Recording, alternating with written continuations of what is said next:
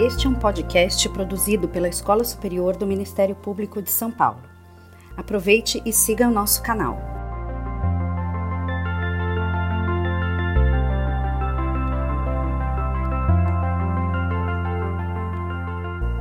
Boa tarde a todos e a todas. Eu sou Marília Taufik, jornalista da Escola Superior do Ministério Público de São Paulo e eu vou medir a nossa conversa de hoje sobre os desafios do relaxamento da quarentena da Covid-19. Participarão do nosso debate o médico, cientista e escritor, Dr. Drauzio Varela. Doutor, muito obrigada pela presença de hoje. Eu que agradeço a doutora Esther Sabino, que é professora do Departamento de Moléstias Infecciosas e Parasitárias da Faculdade de Medicina da USP e pesquisadora, coordenadora do sequenciamento do novo coronavírus. Obrigada, doutora. Obrigada pelo convite, é um prazer estar aqui o doutor Eduardo Tostes, promotor de justiça do Ministério Público de São Paulo, assessor do Centro de Apoio Civil em Saúde Pública do MPSP e coordenador dessa área no Comitê de Enfrentamento à Covid-19 do Ministério Público de São Paulo. Doutor, obrigada. Obrigado a você, Marília. Muito boa tarde a todos. Um prazer estar aqui com dois cientistas de renome e uma colega tão valorosa que você vai apresentar na sequência. Isso mesmo, a doutora Fabíola Sucasas, que é promotora de justiça também do Ministério Público de São Paulo, assessora do Centro de Apoio Civil em Direitos Humanos e também coordenadora dessa área do Comitê de, de Enfrentamento à Covid-19 do MPSP. Doutora, obrigada. Eu que agradeço, boa tarde a todos, todas e todes. Para mim que é uma grande alegria estar aqui entre renomados e renomada profissional, dizer que Estamos é, muito felizes em falar um pouco sobre a flexibilização e reforçar a luta pelos direitos humanos. Obrigada. Ótimo. E para agradecer os participantes de hoje, também a todos vocês que estão nos acompanhando, esperamos que de casa, eu convido o nosso Procurador-Geral de Justiça do Ministério Público de São Paulo e, em seguida, o diretor da Escola Superior do Ministério Público, primeiro o Procurador-Geral de Justiça, doutor Mário Sarrubo, para dar essas boas-vindas. Doutor Mário, obrigada.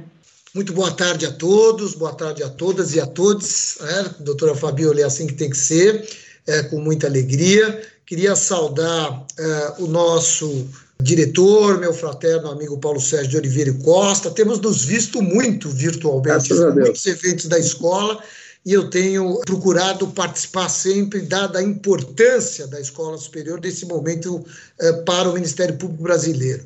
Saudar os nossos convidados aqui, mais uma vez, nossos já amigos e convidados, e colaboradores ao extremo, são quase promotores de justiça já, doutor Drauzio Varela e a doutora Esther, é, são inúmeras reuniões, inúmeros eventos, e eles têm nos dado uma ajuda, é, uma colaboração preciosíssima nesse momento em que o Ministério Público, eu venho repetindo isso, não pode contar só com o seu conhecimento jurídico para a sua atuação. É muito importante essa interface com a ciência, essa interface com esses profissionais. Então, queria de coração agradecê-los mais uma vez a disponibilidade, saudar aniversariante do dia, que é a Fabíola Sucassas, que mesmo no dia do aniversário estava aqui, estava desde cedo, doutor Drauzio, doutor Esther, ansiosa pelo evento de hoje, é, falei, mas é seu aniversário. Ela falou, não tem problema, mas é o mais importante evento do aniversário hoje, né, Fabíola? Depois ela vai comemorar com a família. É. O Eduardo Tostes, que é o nosso braço da saúde, é. todos os colegas é, promotores, promotoras de justiça, todos aqueles que estão nos acompanhando pelo, por este canal virtual. O Ministério Público de São Paulo, mais uma vez, e a Escola Superior, a nossa academia, estão tratando de pandemia, tratando desse vírus que está nos trazendo tantos problemas, mas e que tem nos trazido, por outro lado, momentos importantes como esse de integração, de conhecimento, de troca de experiências, para que a gente possa passar da melhor maneira, para que a gente possa atender a sociedade da melhor maneira. É assim que a gente constrói uma sociedade cada vez melhor, mesmo em momento de pandemia. Então era só essa saudação, este sempre abraço virtual que eu transmito a todos e todas, agradecendo e saudando mais uma vez nosso querido amigo diretor Paulo Sérgio Oliveira e Costa, a quem, Marília, passamos a palavra agora. Obrigado. Perfeito, doutor Mário. Boa tarde a todas e a todos. Mais uma vez estamos reunidos, hoje por iniciativa do Grupo de Trabalho de Enfrentamento à Covid-19, instalada pelo Dr. Mário Luiz Sarrubo, numa iniciativa muito apropriada e através da parceria com a Escola Superior e o Centro de Apoio Civil, integrando promotores e promotoras muito dedicados e a quem desde logo agradeço. Trataremos de ampliar o conhecimento dos nossos integrantes e de toda a sociedade a respeito dos enormes e complexos desafios que envolvem a flexibilização da quarentena.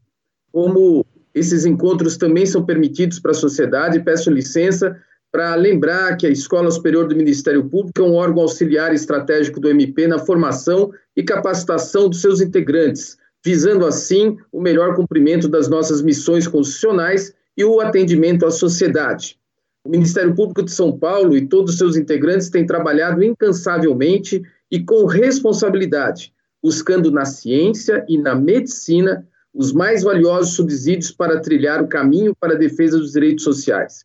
Temos buscado, nos diversos eventos que já realizamos sobre o Covid-19, entendimentos institucionais unificados, seguindo a orientação do nosso Procurador-Geral de Justiça.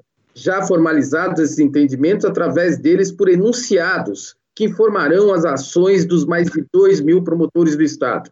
Desde que se iniciou esse enfrentamento, realizamos eventos com 3.900 participações.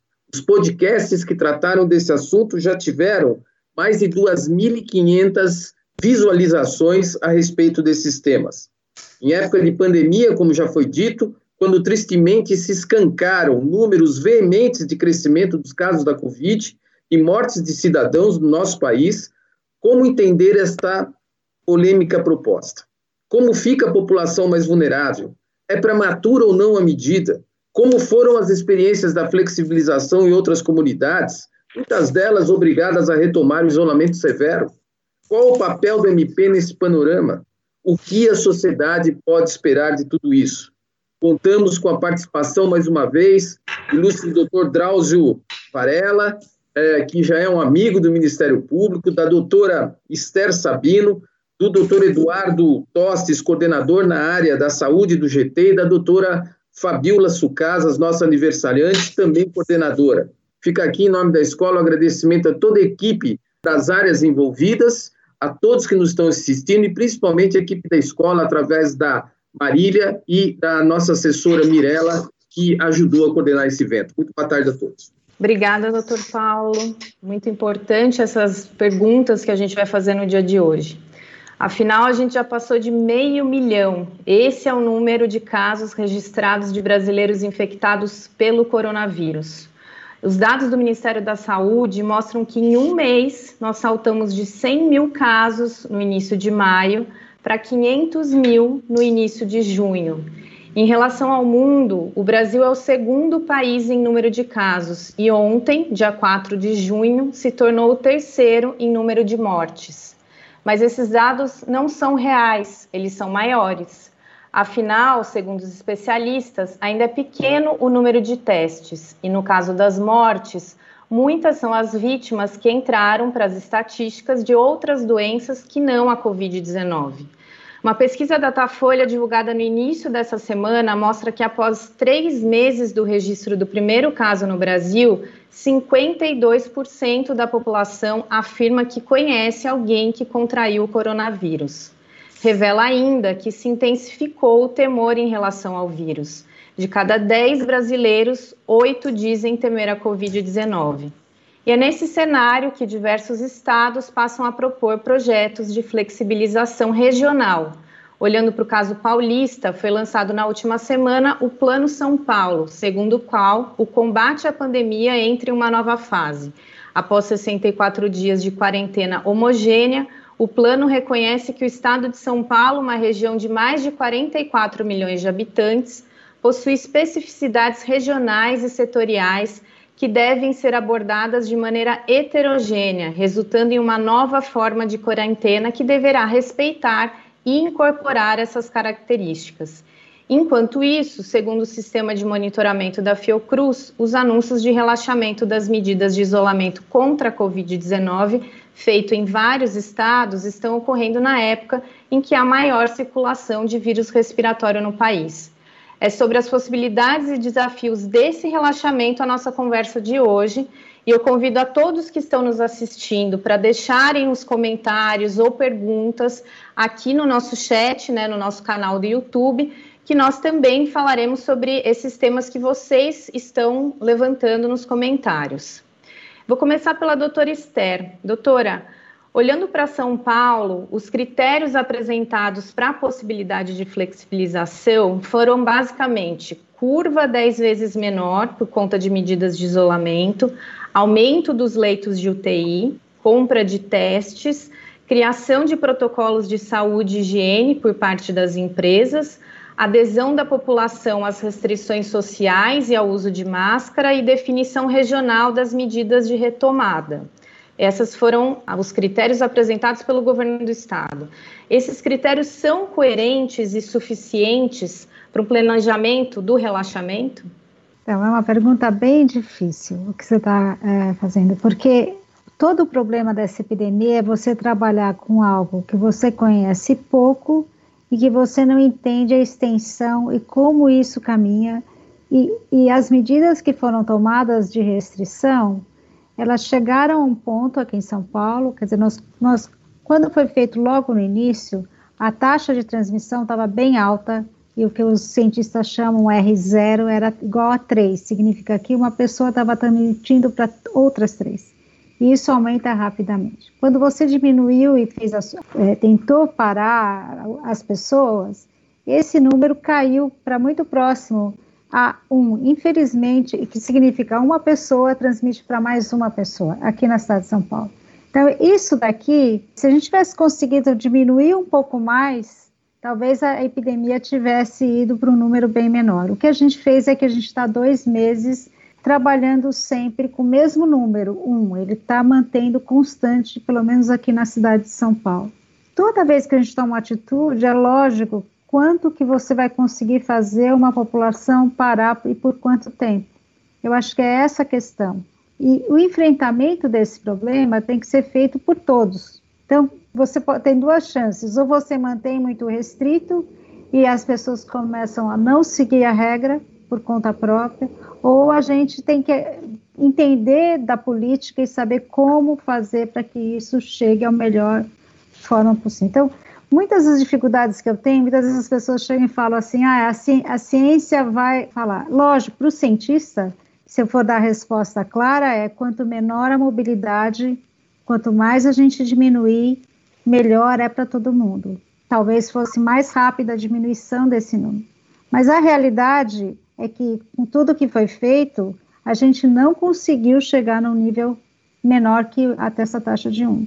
Então, como trabalhar com toda a questão social e política que nós estamos vivendo e quanto que essa sociedade pode e consegue se manter imobilizar. Então, na minha visão é, se for fazer a pergunta científica, quanto menos ainda não chegamos o que os outros países fizeram no momento de, de, de, de voltar a diminuir a mobilização, que é ter os números caindo e essa taxa menor que um, nós não chegamos ainda nesse ponto.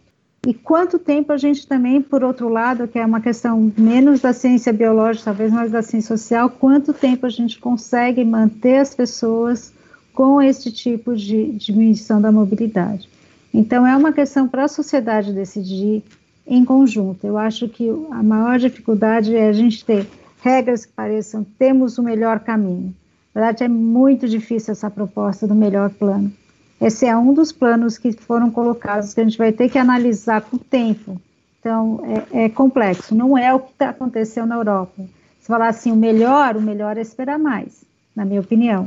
E na opinião de todo mundo que vai seguir. Porque não sou só são várias pessoas e a decisão política é a decisão do, do grupo de pessoas que está querendo ou não seguir a regra colocada. Então, tem toda essa dificuldade que eu acho no caminho desse, de, das decisões das várias instâncias eh, de poder. Quanto que até quando a gente aguenta, quanto tempo vamos ficar assim? Queremos ver o número saltar? Podemos aguentar um pouco mais até aparecer algum outro método de melhor controle, quanto que essa mobilidade pode ser mantida. Perfeito. Sem contar que até tem um comentário aqui do Giovanni, né, que ele fala sobre a questão da subnotificação, né? Então também, além disso tudo que a senhora colocou, dentro desse contexto tem a subnotificação também, né? Então, que números são esses que se seguem? É, esse é um outro problema, né, que eu acho da, da subnotificação. Você vai ter que escolher algum algum método de medir nós estamos falando do estado de São Paulo, que tem um pouco mais organizado os seus números e os seus números de notificação. Então, é, você pode medir através do número de mortes, ou você pode é, medir através do número de pessoas internadas e esquecer o número total de pessoas que estão com síndrome gripal. Então, a forma que as pessoas, muitos grupos estão tentando seguir é por esses números que são um pouco melhores do que os números de, de, de síndrome gripal. Então, Sim. eu acredito que os números de síndrome respiratória aguda, que significa esses indivíduos que estão chegando no hospital com um quadro mais grave, acho que aqui em São Paulo nós ainda não estamos vendo o que aconteceu no Amazonas, as pessoas morrerem em casa uhum. e nem uhum. chegar no hospital. Então, eu acredito que quando você segue esses números especificamente, eles estão estáveis. Os números são os mesmos, isso não quer dizer que é bom. Quer dizer, quer dizer que a gente, o bom seria se eles estivessem caindo, porque você controlou a mobilidade das pessoas. Sim. Um dos maiores problemas dessa epidemia é que a gente não sabe quando que as pessoas vão estar. Você já chegou num grau de imunidade que você vai parar de ter transmissão, essa, essa diminuição vai, vai, vai cair independente da, do que você faz. Então, a questão atual, que acho que vocês viram nessa semana, é saber quantas pessoas têm anticorpo, qual que é essa frequência. E esse é um problema para nós, que ainda a gente está muito baixo, a, a, quantidade de anticorpo no estado de São Paulo. Então, aqui na cidade de São Paulo, o primeiro estudo foi liberado o resultado há duas semanas atrás, foi 5%. A nossa ideia também de estudos que a gente está fazendo na Fundação ProSangue é que em torno, esteja em torno de 6 ou 7% de pessoas com anticorpo na cidade de São Paulo. Perfeito. Por exemplo, em Nova York, 20% da população já tem anticorpo. Teoricamente, o, ide o ideal de anticorpo seria 60%, mas este número a gente não sabe exatamente. Pode ser que o anticorpo não detecte todo mundo que já está resistente. Então, essa dificuldade nossa, nós temos que tomar decisões sem saber até onde a gente tem que chegar em nível. Se, eu, se todo mundo aqui, se eu chegasse para vocês falar assim, olha, se a gente chegar em 10%, podemos liberar o, o, todo mundo. A gente tinha um, um, número que a gente, sabe, a gente saberia, olha, eu preciso chegar até lá. Mas é, 60%. É tudo muito novo agora, né? É tudo muito é, novo então, nesse como, momento, né? É, eu até queria, até quando... queria aproveitar, doutora, essa sua fala sobre, sobre os números, que números usar e, e o que a gente saber, de que forma a gente medir isso. Aproveitar esse gancho e pedir também para o doutor Drauzio comentar um pouquinho sobre isso, porque uma das formas de controlar a epidemia é testando, né? Até essa semana a gente gravou um podcast da Escola Superior sobre os testes de Covid-19, que na semana que vem vai estar no ar. Só que o que muitos dos especialistas mostram, e eu gostaria de ouvir a opinião do Dr. Drauzio, também a doutora Esther falar depois um pouquinho sobre isso, é se o Brasil vem fazendo isso, isso ou não, e se são poucos os testes, quais números usar. A doutora Esther falou, por exemplo, sobre o caso de, da síndrome respiratória aguda, né? Vai usar de leitos ocupados, tem o caso do Amazonas, que eles até começaram a utilizar o número de enterros. Então, como que o Brasil pode e como que deveria estar fazendo esse controle? Não vou falar nada diferente do que a doutora Esther disse, mas como nós agimos até agora na epidemia? A epidemia nos pegou completamente desprevenidos, do ponto de vista técnico. Nós não tínhamos testes para fazer. Se você não tem teste, então a função passa, do sistema de saúde passa a ser o de bombeiros, não é? Porque, de repente, estoura uma epidemia em Manaus. Quem podia imaginar que isso aconteceria em Manaus? E aí em Belém do Pará, e Recife, e Fortaleza. E aí corre e leva para esses lugares respiradores, equipamento de proteção individual, papel de bombeiro, de tentar apagar o fogo na medida em que os incêndios se propagam. Para você ter um controle melhor, você tem que entender onde está indo a epidemia, o que está acontecendo. Por exemplo, nesse instante, você diz, bom, e Campo Grande, como é que está? Não tem ideia. A gente não tem uma população testada, eu estou chutando Campo Grande como um exemplo qualquer, né? A gente não sabe, não tem ideia de como estão as coisas por lá. Se você não tem teste, você não tem como planejar as medidas mais importantes de combate à disseminação. É isso que aconteceu até aqui. Agora nós vamos estar com um número muito razoável de testes. Só a Fiocruz vai preparar 10 milhões de kits de testes, distribui, aliás, já está fazendo isso. Né? Tem o Butantan com o número. Então, agora nós começamos a, a ter armas para entender um pouco melhor a epidemia. Mas esses critérios que são estabelecidos, que são muitas vezes importados de outros países, tem interesse, lógico, saber como eles fizeram lá, não é? Mas é a primeira vez que essa epidemia chega num país continental pobre, com uma grande parte da população vivendo em habitações mínimas, não é?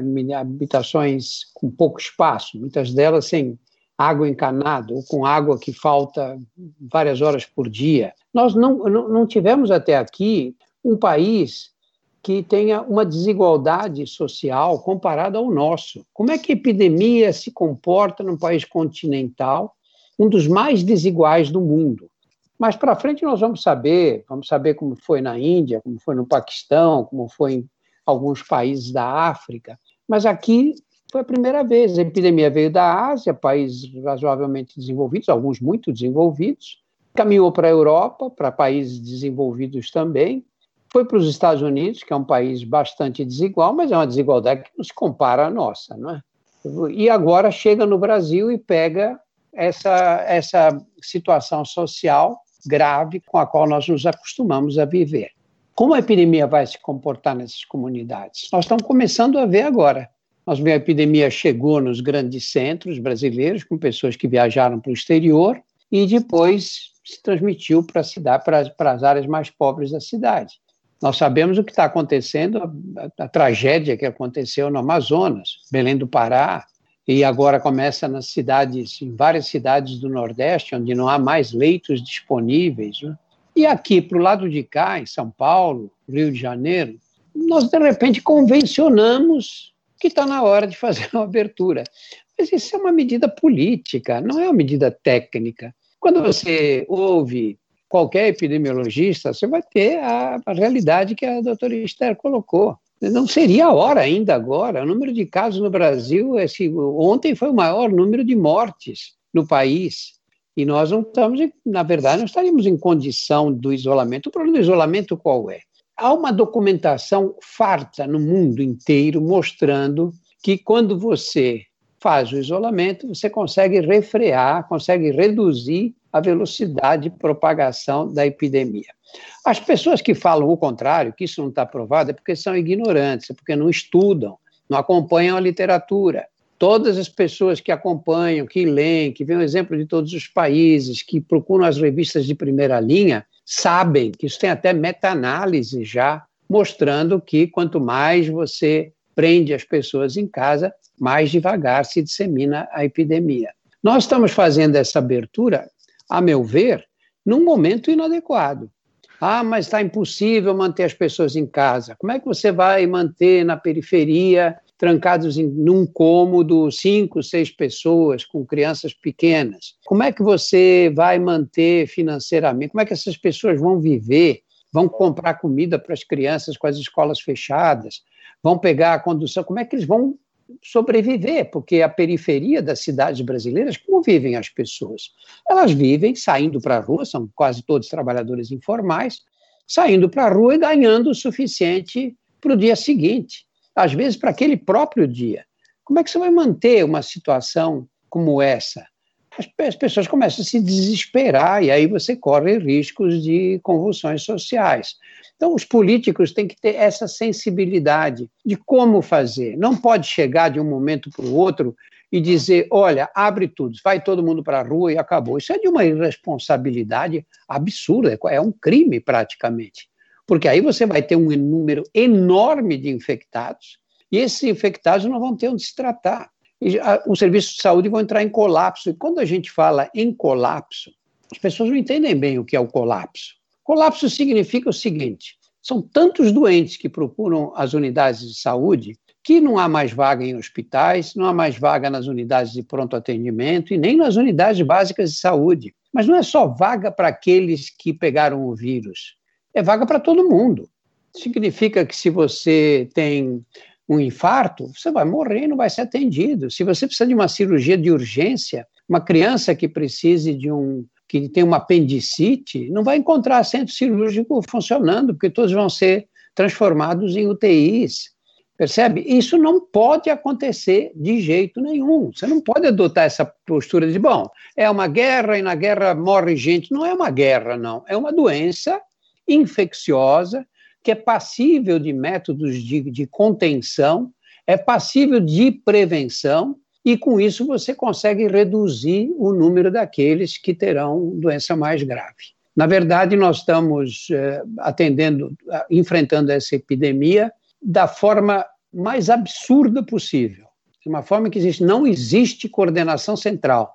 Nós não temos um Ministério da Saúde que diga, olha, vamos reunir as secretarias da saúde estaduais e essas vão se reunir com as municipais, vamos estabelecer um critério para o enfrentamento da epidemia, nós não tivemos isso nunca. Nós pegamos a, a epidemia no auge de uma discussão política, ideológica, que é o pior cenário possível. Nada pior do que você ter uma crise de saúde pública dessa envergadura combinada com uma crise política importante também.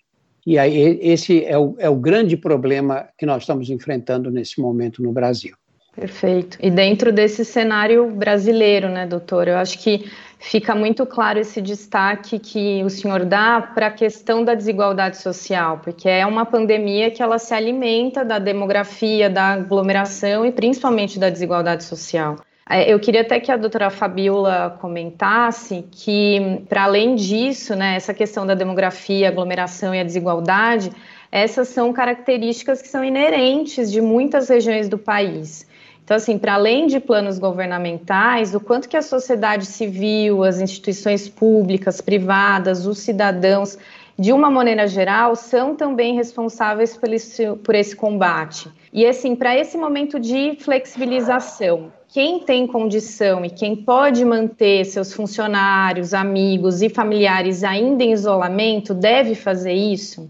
É, bom, obrigada, Marília, pela pergunta. Eu acho que o Dr. Drauzio trouxe o quadro aí muito realista do que nós temos vive nós estamos vivendo. Muitos têm falado que é uma pandemia que escancara a desigualdade social, mas escancara não só a desigualdade social, mas também toda uma herança de um Estado, com letra minúscula, dos efeitos dos, dos desmontes, né, da política de proteção social, e de um Estado, com letra maiúscula, que não tem cumprido adequadamente seus deveres de garantia dos direitos sociais. Eu acho que para responder a sua pergunta, é, é importante trazer a reflexão de que essa pandemia não é só uma emergência global de saúde, lembra, inclusive, o Programa de Nações Unidas para o Desenvolvimento, que é uma crise sistêmica de desenvolvimento humano. E no Brasil não acirra somente a crise sanitária e econômica, mas também a político-social. Nós vemos numa neurose política, num afloramento ideológico, como disse o doutor Drauzio, né, que abala o Estado democrático de direito e as nossas conquistas cidadãs. E para que nós nos protejamos, são necessários recursos, fala-se em risco do colapso do sistema de saúde, foi o que o doutor disse, mas é possível falar do já colapsado sistema de assistência social, corte de orçamento, falta de profissionais, terceirização. Desde o início da pandemia ficou bem claro que o isolamento não é para todos. Eu quero lembrar a Lúcia Xavier, que é coordenadora da ONG Crioula, ela disse uma frase que muito importante nesse momento, que acho que vale a, a reflexão, que as condições de obediência ao isolamento concorrem com o peso da violência, trazendo aqui o cenário do menino morto no Rio de Janeiro, João Pedro, que estava isolado, né, foi morto por uma bala perdida, o caso recente do menino de Recife, que morreu ao cair de nove andares de um prédio, sua mãe trabalhava como doméstica numa casa, e nós estamos falando de uma violência estrutural, uma violência institucional. Nós não podemos ignorar as desigualdades que já mata mais do que a guerra. Né? A violência contra as mulheres é considerada epidêmica. O Brasil é o primeiro em assassinatos LGBTQI mais das Américas. Eu queria até lembrar como desgrada quilomba, o racismo faz do colonialismo não o passado, mas o presente. E eu concordo que é preciso chamar atenção, sim, Marília, e gritar pela responsabilidade social de combate ao, ao contágio. Mas a gente não pode dissociar em nenhum momento a responsabilidade de combate da Covid da responsabilidade do Estado. Os direitos sociais são direitos humanos, eles dependem de um fazer do Estado. É claro que o tal do hashtag Fique em Casa, ele deve compor todo esse esforço, é uma questão de sobrevivência. Mas foi bem o que disse o doutor Trauzio. Quem não tem casa, por exemplo, e as pessoas em situação de rua, quem tem casa, mora num cômodo com mais de 15 pessoas, é, quem está em situação institucionalizada, as pessoas encarceradas, os adolescentes internados, os idosos nas instituições, as mulheres que vivem com seus agressores em casa, com assim reduzidíssimas chances de se defender. Na verdade, como que nós vamos falar em isolamento como uma forma de defesa de uma pandemia, quando o enorme contingente de trabalhadores também informais precisa sair de casa para sobreviver. São milhões de pessoas que ganham menos de um salário mínimo e que estão sendo jogados para uma pobreza ainda maior. A gente sabe que o auxílio emergencial não chega em todo mundo, não vai segurar as pessoas em casa. Muitos não têm nem internet para acessar esse auxílio. E a gente também não tem que falar apenas de renda, mas da falta de humanidade, porque tem a frase, o deixa morrer, o e daí. Eu posso fazer o esforço para dizer para essas pessoas que elas fiquem isoladas, mas eu preciso dizer para o Estado que deva garantir essa condição, mas não de qualquer jeito. Temos que fazê-lo com respeito à dignidade, não só da qual elas merecem, mas da qual elas têm o direito. Ótimo fica claro a importância né, do isolamento, mais do que nunca. Eu queria pegar uma, uma pergunta aqui da Priscila Stefano. Ela, ela questiona o seguinte: vocês consideram prudente a liberação e flexibilização dos setores baseado nessas fases que o plano faz?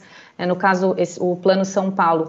Essas fases essas fases estão coerentes? E aí eu queria só aproveitar e fazer mais uma pergunta para o doutor Eduardo Tostes e complementar. Na prática, como que o Estado vai fazer esse controle? Né? As polícias ou, a, ou existem fiscais municipais? Então, assim, para além do para além de pensar se as fases fazem sentido, é possível fazer um controle disso, doutor? É, começando pela primeira pergunta, se há coerência nessas fases, né? A gente tem um dos índices do Plano São Paulo, que é o índice de contaminação. E aí a gente fica se questionando dentro do nosso Comitê Temático da Saúde, como é que nós vamos medir esse índice de contaminação com tão poucos testes realizados, né?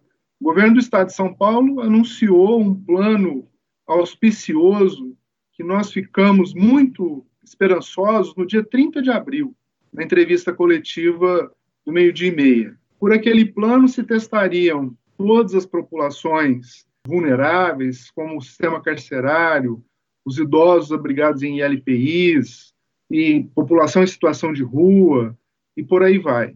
Só que esse, esse plano, ele, ele sequer se materializou em, em algo é, documentado, né, em algo que tivesse sido escrito, que servisse de norte para os municípios. Né? Eu vejo a, o município da base territorial que eu atuo, né, eu sou promotor de justiça em Franca, o pessoal perplexo, porque eles têm testes que eles receberam da União, eles têm testes que eles receberam do Estado, e eles têm testes que o município adquiriu. E cada um deles, né, a União e o Estado, com protocolos diferentes. Muita, em muitos pontos não se conciliam. Então, é, tem coerência essa liberação? Não sei. Esse, esse ponto em especial, do plano de liberação, ele nos parece capenga, sem uma testagem ampla. Sem, e testagem é bom que a gente lembre que não é só fazer teste. Testagem, ela, ela inclui um sistema de processamento de dados eficiente. Nós precisamos transformar essas informações dos testes em conhecimento, porque senão a gente vai fazer teste e não vai canalizar isso para decisões estratégicas que devem ser tomadas, de liberar, de reduzir, tornar mais rígida o distanciamento social. Então, nesse tópico em especial, é, é muito prejudicado. Os outros tópicos, a, a gente fez uma, uma, reunião com a doutora Luciana, que é nossa médica do CAEX, nosso Centro de Apoio à Execução, e ela vê uma certa coerência nos demais testes, inclusive no, nos demais critérios inclusive na, na distribuição de pesos, né, numa análise sumária preliminar. Mas a gente vê essa dificuldade que nenhum outro lugar do mundo, me, me corrijam aqui o doutor Drauzio, o doutor Esther, se eu estiver errado, mas nenhum outro lugar do mundo fez flexibilização com a curva ascendente. É um negócio que dá desespero na gente, promotor de justiça. A gente vê a curva ascendente e o negócio sendo liberado no pior momento, né?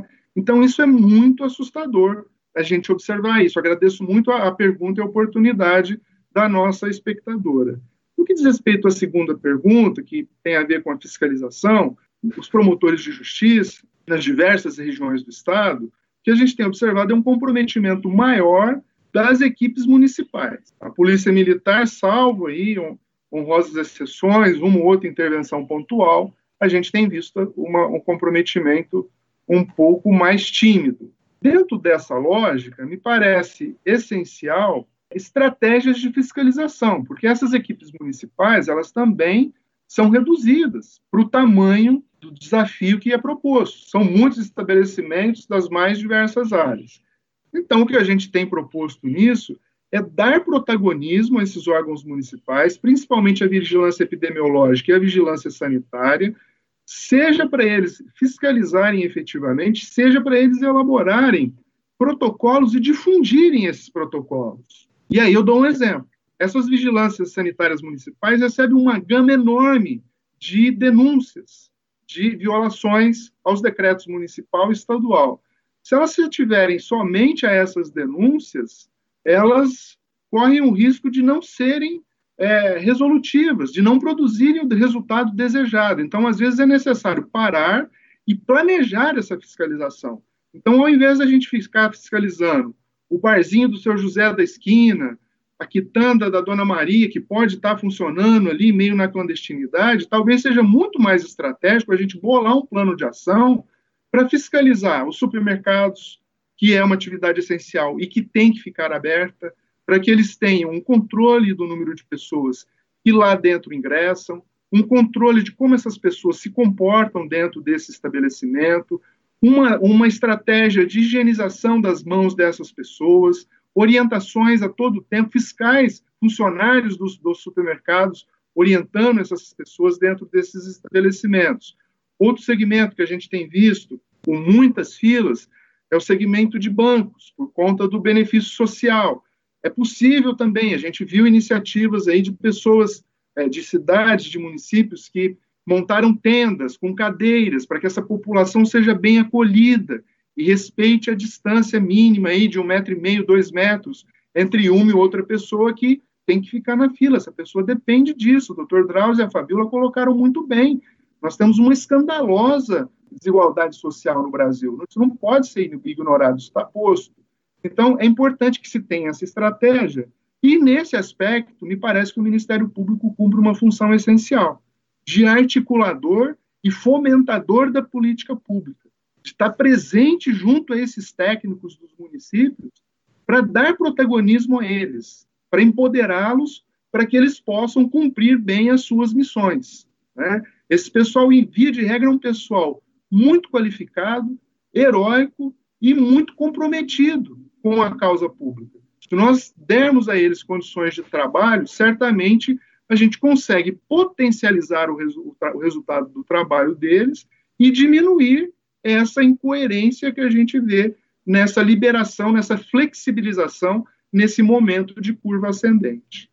Perfeito.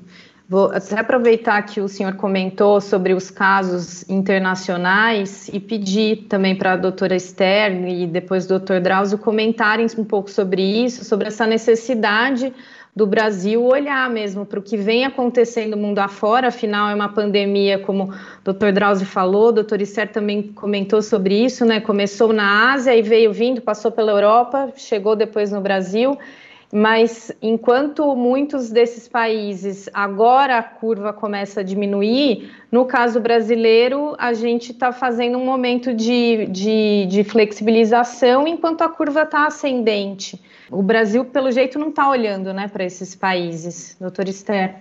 Então, é, é, o que eu acho é que nós vamos ter que olhar o país não como um todo inteiro, o ideal seria que se realmente pensasse em regionalizações. Ao parar todo mundo muito antes, o que acontece é que para algumas pessoas esse período fica muito mais longo. Então, o que aconteceu foi, ninguém sabia muito da doença, se parou todo mundo de uma vez só. É mais ou menos o que a Argentina fez, a Argentina fez de uma forma mais responsável e conseguiu controlar esses números, e os números deles são bem pequenos. Você consegue diminuir, mas eles também, ao mesmo tempo, como. E não foi o que o Brasil fez, mais ou menos todo mundo parou ao mesmo tempo. Mas a epidemia não foi igual em todos os lugares. Então, para as pessoas, por isso que eu acho que a dificuldade da gente colocar no time, para as pessoas que não estavam vendo, eu vi essa reclamação muito no interior de São Paulo, ah, não está tendo caso aqui, vocês estão fechando tudo, porque então a pessoa só acaba acreditando quando começa a ver os casos acontecendo. E eu acho que esse é o maior drama dessa epidemia. É que a comunicação veio um grupo, ou isso é só uma gripezinha, o exemplo foi sair na rua, o exemplo, enquanto um outro grupo falava antes e a pessoa ainda não tinha visto em alguns lugares do Brasil como isso ia acontecer.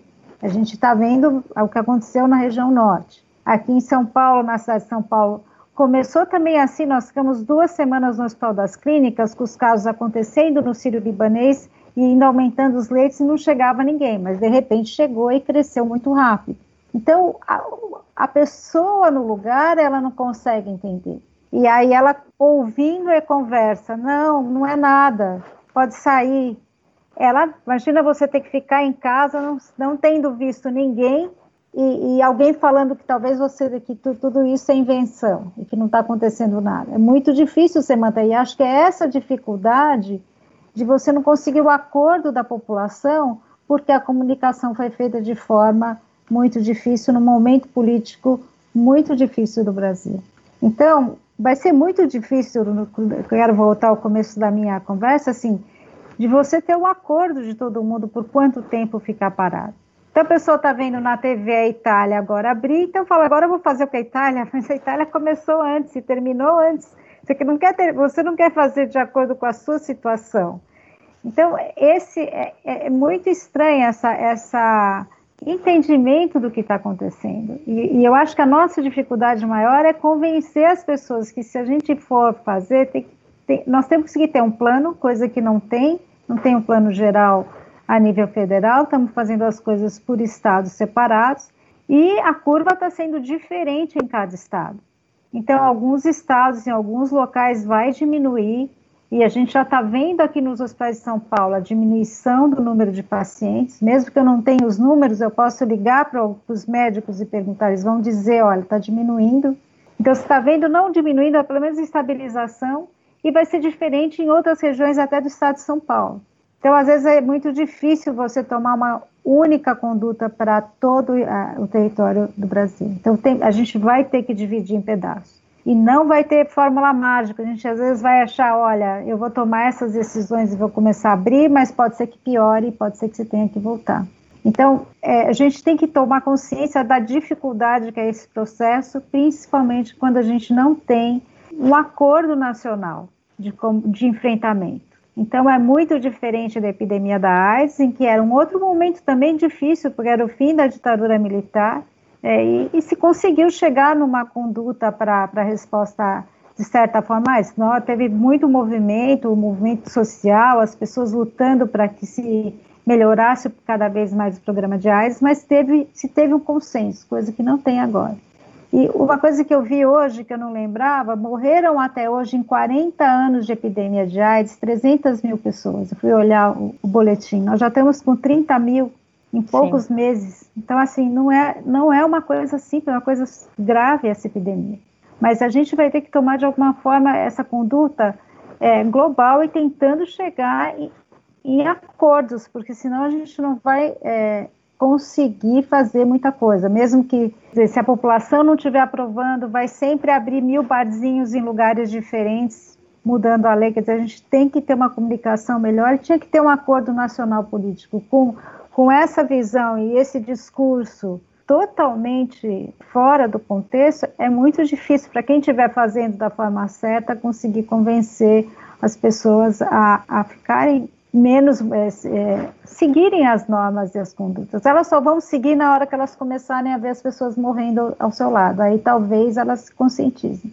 É esse é o nosso problema. É essa dificuldade, um momento péssimo político para que uma epidemia desse tamanho fosse acontecer. Então, o Brasil que sempre teve mais organizado bem a sua relativamente bem a sua área de saúde para essas respostas em epidemias, realmente, é, essa vez, nós estamos, em termos gerais, sem solução. Perfeito. Doutor Drauzio, queria aproveitar, doutor, que, que o senhor comentasse um pouquinho também sobre essa questão que a doutora Esther muito bem coloca, que é o problema da desinformação, né? Ou do excesso de opinião, o quanto que isso também, o fato de não olhar para a ciência, de não olhar para o que os médicos estão falando, desvalorizar também o discurso da medicina, tem atrapalhado no combate à pandemia. Muito, não é? Porque hoje você tem essas, as informações hoje correm rapidamente, mas as desinformações correm muito mais depressa. Eu li um, aliás, eu vi um comentário de uma palestra de que você uma, uma mentira pela internet corre sete vezes, seis vezes mais depressa do que uma verdade científica, uma verdade exposta. Então nós temos essa já essa dificuldade maior. E aí a politização da epidemia trouxe consequências gravíssimas, não é? Primeiro, você nós chegamos a politizar um medicamento.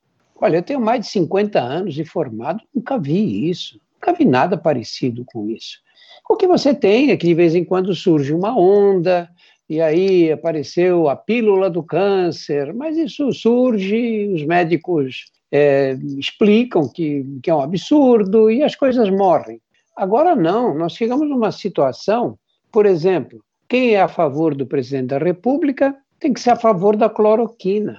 Quem é contra o presidente da, da República pode ser contra a cloroquina. Tem cabimento se politizar um medicamento. É uma decisão tomada por políticos completamente ignorantes em medicina que dizem: olha, tem um, tem um remédio aí que você deve tomar logo se você ficar doente. Isso é enganar o povo. Porque eles estão querendo dizer o quê? Pode sair pela rua, acaba com esse negócio de isolamento aí, porque se você pegar o vírus, você toma esse remédio e fica bom. Como isso pôde acontecer? Né? Não aconteceu só aqui, aconteceu nos Estados Unidos também. Né? E agora estão mandando para nós não sei quantos milhões de comprimidos aí, porque provavelmente os médicos americanos de boa formação se recusaram a prescrever. Olha, olha a confusão que você arma no serviço de saúde pública, o gasto que é o desperdício de dinheiro, você investir num, numa droga que, eh, a respeito da qual não existe nenhuma informação científica, não há nenhuma demonstração científica que mostre que essa droga tenha qualquer utilidade na doença até hoje. Há estudos em andamento, tudo bem, mas até hoje não há nenhuma demonstração. Não seria lógico esperar esses estudos? Ah, mas as pessoas, as pessoas estão doentes e podem morrer, então é melhor que tomem logo o remédio.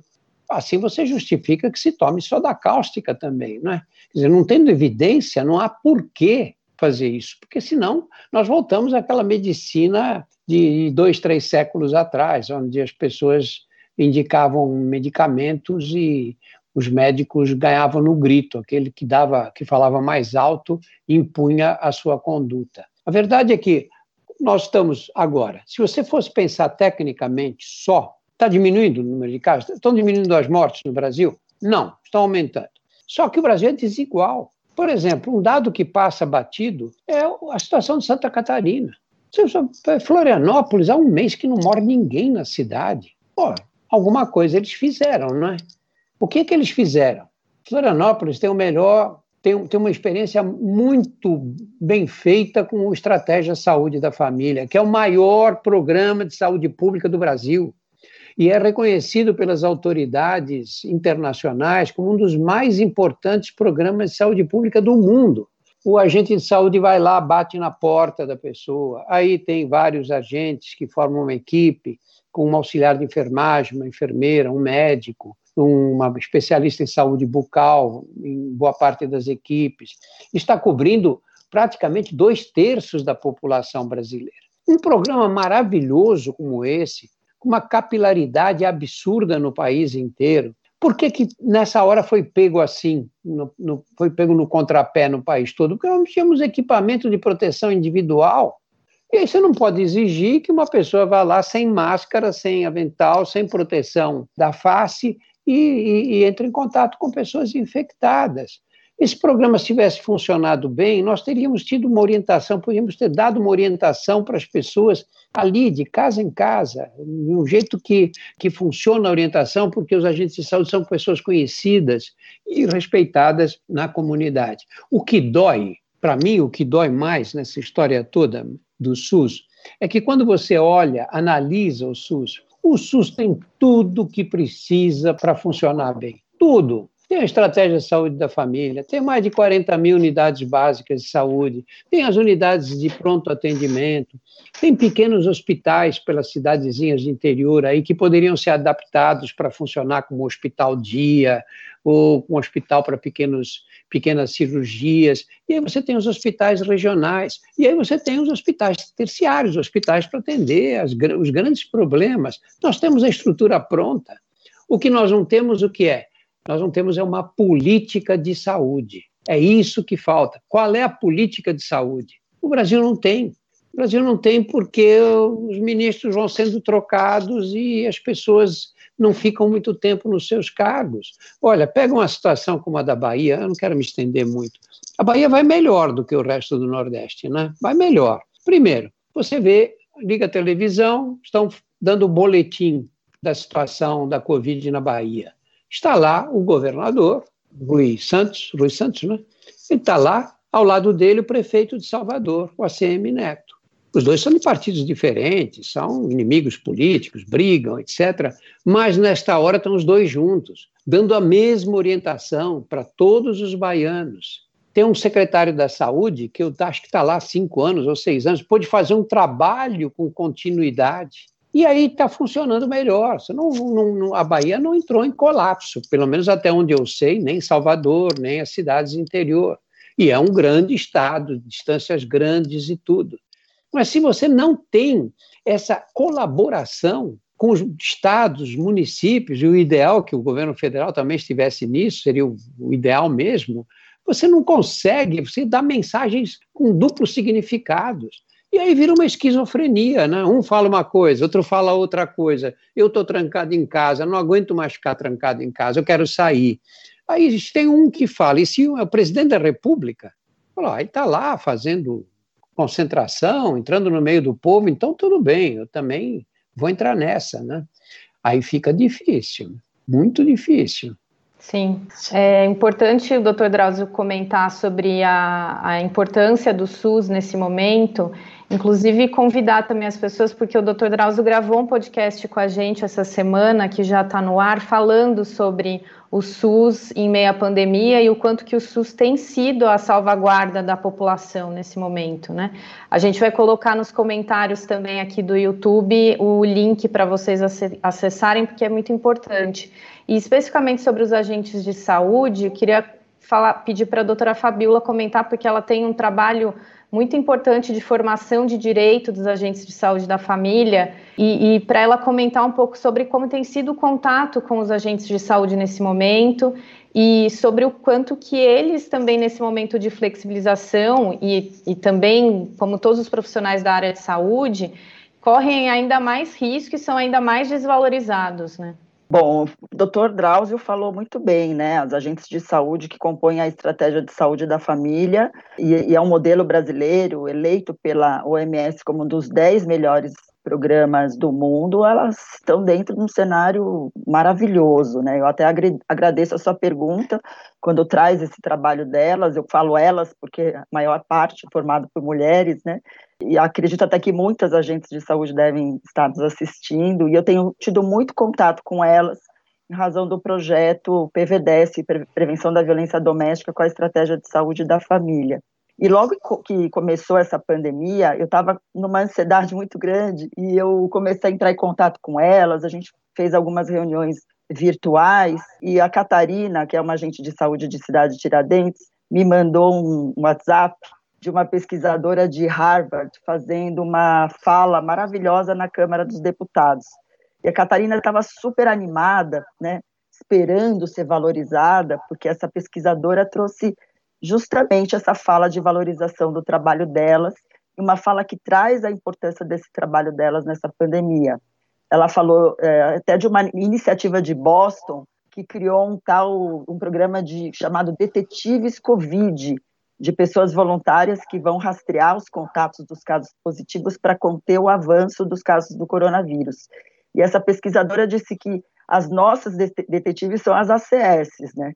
porque elas podem atuar na busca ativa das pessoas vulneráveis, fazendo esse mapeamento das vulnerabilidades, elas podem atuar no rastreamento das pessoas que testam positivo para Covid, dos casos suspeitos, para as estratégias do isolamento e da quarentena, seja para minimizar a infecção entre os grupos de risco, seja para maximizar a detecção dos indivíduos que possam ter sido expostos ao risco, que possam ser transmissores, é, ajudando a reduzir a demanda dos serviços hospitalares, eu até acrescento, que é uma coisa que a gente faz muito no trabalho, é, que é o estabelecimento de um plano junto com a assistência, articulado com a assistência social, um plano territorializado.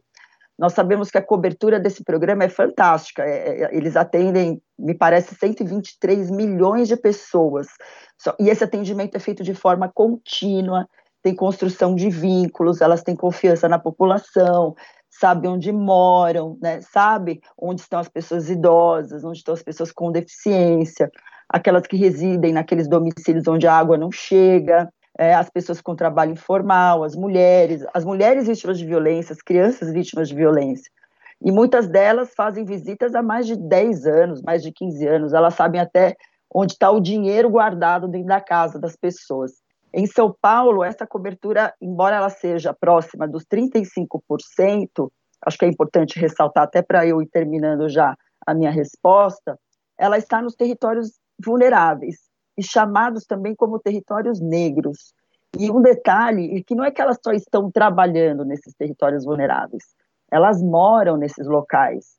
Né? Então, são locais onde a disseminação da pandemia tem apresentado preocupação e nas falas que eu tenho tido com elas, é que elas estão com muito medo, estão trabalhando com equipes reduzidas, tiveram problemas com a falta de EPIs, tem toda uma questão de gestão das organizações sociais que acaba uh, gerando uma situação de desigualdade na, nessa questão da gestão. Muitas estão trabalhando nos serviços administrativos e elas também não estão convivendo só com medo, elas estão convivendo com o luto. Elas voltam para casa num quadro de extremo adoecimento. E o fato delas serem, na maior parte, mulheres, também gera um adoecimento maior, porque existem os impactos de gênero que interferem nessa questão. Isso, para mim, responde muita coisa, que essa preocupação preocupa.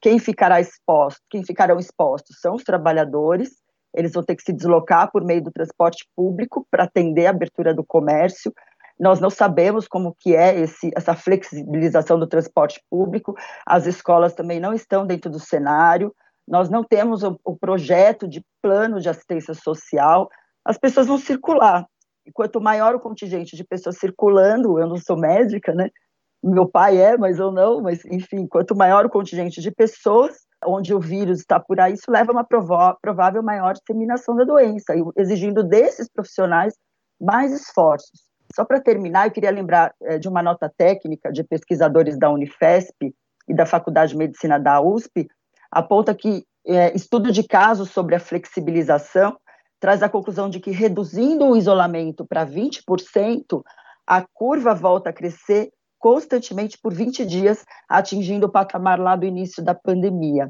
de três meses atrás, o que provavelmente vai levar a uma, um novo confinamento e talvez até mais grave. Né? Então, eu penso que, sem dúvida alguma, seria preciso incrementar investimento nesses profissionais, valorizar esses profissionais e incentivar a articulação com a assistência social. É incrível. Até eu acho que, que ela é a Michele Ferreira, comentou aqui, agradeceu o Dr. Drauzio por ter falado sobre os agentes de saúde da família. Acredito que a Michele seja agente de saúde. A Fabíola está concordando, é. porque deve conhecê-la. Beijo, eu queria, eu queria pedir para a doutora Esther comentar um pouco sobre isso também, sobre essa desvalorização dos profissionais da saúde que tem sido feita. Eu, eu concordo que a melhor forma da gente responder essa epidemia seria dar o maior apoio e ter melhor organizada a nossa resposta no sistema é, primário de saúde.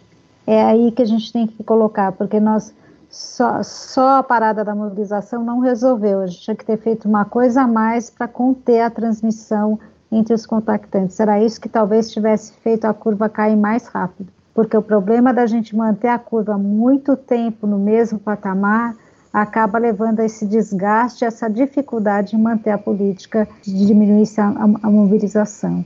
Então, se fosse para poder dar um gás, daria, na, no, agora que existe teste, em seguir os contactantes cada vez mais e dar mais força ao grupo da saúde da família e da atenção primária. Perfeito. Doutor Eduardo, queria que o senhor comentasse também um pouco sobre esse tema, porque o Ministério Público, desde o início da pandemia, já criou o Comitê de Enfrentamento à Covid-19 e um comitê que ele é formado por promotores, mas também por médicos especialistas no tema, inclusive o Dr. Drauzio, a doutora Esther fazem parte desse grupo. De que forma que essa experiência ela tem mostrado para o Ministério Público a impossibilidade de atuar sem a escuta da ciência, ou seja, de que forma tem mostrado que realmente é preciso fazer um trabalho conjunto.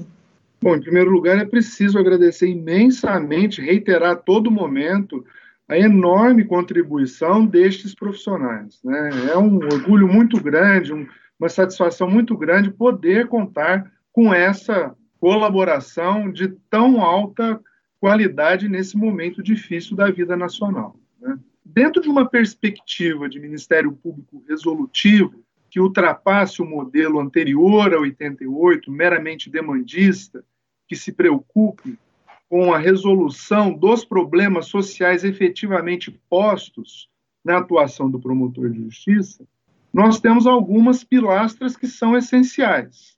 Eu lembro aqui duas delas: o conhecimento profundo da realidade e da problemática proposta. E para essa segunda equação, a colaboração da ciência, a colaboração dos especialistas, a interação multi e interdisciplinar, não é que ela ajuda, ela é imprescindível, ela é essencial. Nós não podemos continuar pautando a nossa atuação meramente pelo senso comum. Nós precisamos da ajuda da academia para podermos descortinar essas realidades. Nós já enfrentamos dificuldades o suficientes o Dr. Drauzio colocou aqui agora o problema da desinformação versus a informação que canteia aí todos os dias as nossas vidas cotidianas. Eu acrescentaria aí o problema dos símbolos, Dr. Drauzio.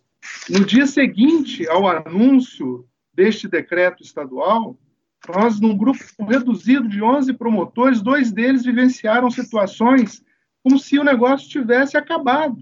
Um, na academia do seu prédio onde mora, Estavam todos fazendo exercício sem máscaras, conversando, como se nada tivesse acontecido. É verdade que isso foi no interior, que a gente tem aquele problema também das pessoas, por, por conta do nível de infecção, também não acreditarem muito na pandemia. Mas um outro colega da capital foi a uma panificadora comprar um, um pão, né, todo paramentado, com a sua máscara, com todos os cuidados, e as pessoas também conversavam tranquilamente, sem máscara, como se nada tivesse acontecido. Nos parece claro que houve um símbolo, a forma de divulgação deste último decreto, ela deixa um pouco a desejar. porque ela transmite a ideia de que flexibilizou tudo. Isso não é verdade. O decreto começa dizendo, na realidade, que a quarentena está mantida. Então, essa simbologia é muito importante. Né? E num Brasil onde a gente fica batendo cabeça, um governante direciona para um lado, o outro direciona para o outro, e muitas vezes nos coloca em rota de colisão, nós temos uma dificuldade enorme nesta simbologia. A população fica perplexa, não sabe o que fazer. Neste contexto todo, é essencial que a gente se valha deste conhecimento da academia, desses valorosos e experientes especialistas, para que a gente consiga descortinar a nossa realidade e tentar orientar a nossa carreira, transmitindo nortes de atuação baseados na ciência. Né? O Comitê de Crise da Procuradoria-Geral de Justiça, desde o princípio, tem atuado nesta linha. Nós já fizemos aqui, ficamos íntimos já do Dr. Drauzio e da doutora Esther de tantos encontros que a gente fez. Por quê? Porque nós mais ou menos dominamos o conhecimento jurídico. Eu digo isso muito para o pessoal da minha rede lá de Franca. Mais ou menos eu entendo um pouquinho de lei, mas quem entende de saúde pública são estes profissionais, né? E aqui nós temos dois, e assessorando o Ministério Público, tantos outros de capacidade ímpar. Então, isso dentro de um modelo de Ministério Público resolutivo, que hoje integra a cultura do Ministério Público brasileiro. Nós temos a Carta de Brasília, nós temos recomendação do Conselho Nacional do Ministério Público, incorporando essa teoria do Ministério Público Resolutivo. Isso é essencial. Sem esses valorosos profissionais, a gente não consegue implementar esse modelo de Ministério Público, que nada mais tem como missão senão tirar do papel o modelo constitucional de 88. Perfeito, doutor. Importante valorização para para não só para o MP, mas para toda a sociedade, aí, gestores públicos, entender que esse é o momento de ouvir a ciência, né? Porque esse é o tema do momento. E, e aí, só para complementar, doutor, porque também algumas pessoas nos questionam aqui nos comentários, para a população em geral e que precisa entrar em contato com o Ministério Público, porque esse também é o órgão que dá apoio lá na ponta para as pessoas que quiserem fazer uma denúncia ou tiverem dúvidas, enfim. Como que tem sido feito esse contato da população com o MP? É, o Ministério Público tem divulgado seus e-mails de contato, algumas promotorias contam com o WhatsApp também, e a gente tem tentado se valer dessas tecnologias. Né? Nas redes também a gente tem contato de todo mundo. Né? Eu, na minha rede, todo mundo tem meu telefone. Meu telefone celular é público. Então, é, outro dia eu estava quase deitando na. Estava sentado na cama para começar a dormir, toco meu telefone, era um profissional da minha rede que estava com uma dificuldade de uma regulação que não estava sendo aceita. Então, é, é desse jeito que a gente atua. E o Ministério Público, desde o início da pandemia, ele tem trabalhado muito, né? Os promotores deram uma contribuição muito importante. Aliás, várias contribuições, né? Eu destacaria algumas aqui. No, no momento em que a, a, as medidas de distanciamento social ainda não estavam muito incorporadas, os promotores tiveram um protagonismo e tiveram ações importantes em seus municípios, fazendo articulações junto às suas redes, fazendo recomendações formais, ingressando com ações civis públicas, representando a Procuradoria-Geral, que desde o princípio dessa gestão, o doutor Mário Sarrubo nos sinaliza corretamente: olha, a Procuradoria-Geral tem lado e vai dar a cara. Está aqui, se houver inconstitucionalidade desses decretos, me representem, que eu vou questionar a constitucionalidade desses decretos municipais, eventualmente fora da realidade, fora do contexto de pandemia, junto ao Tribunal de Justiça. E assim foi feito e várias liminares foram concedidas. E com isso a gente quer acreditar que se a gente não está hoje numa situação mais agravada na pandemia, também é pela atuação desses valorosos promotores espalhados pelo estado de São Paulo. A gente tem a, a vantagem de ter uma capilaridade muito grande, a gente está presente em todos os municípios paulistas. Né? Também destacaria aqui a destinação de recursos, de multas e de acordos judiciais e extrajudiciais para a saúde pública, para o enfrentamento à pandemia. Milhões de reais foram destinados para equipamentos de EPI, para equipar hospitais, enfim, toda uma gama que favorece o enfrentamento adequado dessa, dessa pandemia também. Essa articulação do promotor de justiça é muito importante, né? porque às vezes a gente se esquece disso, né? e mira naquele modelo processual. Insisto muito nisso. Promotor articulador, comentador da política pública, como esse trabalho que a doutora Fabíola tem aí junto às agentes comunitárias de saúde, essa interlocução, essa interdisciplinariedade com o pessoal da assistência do, social, isso gera uma sinergia que tem uma potência enorme de atuação. Coisas simples, medidas simples, mas altamente eficazes. E a atuação interdisciplinar. Né? No nosso comitê de crise, nós temos lá saúde, educação, execução criminal, criminal, idoso, pessoa com deficiência, transparência, meio ambiente, habitação e urbanismo, infância e juventude.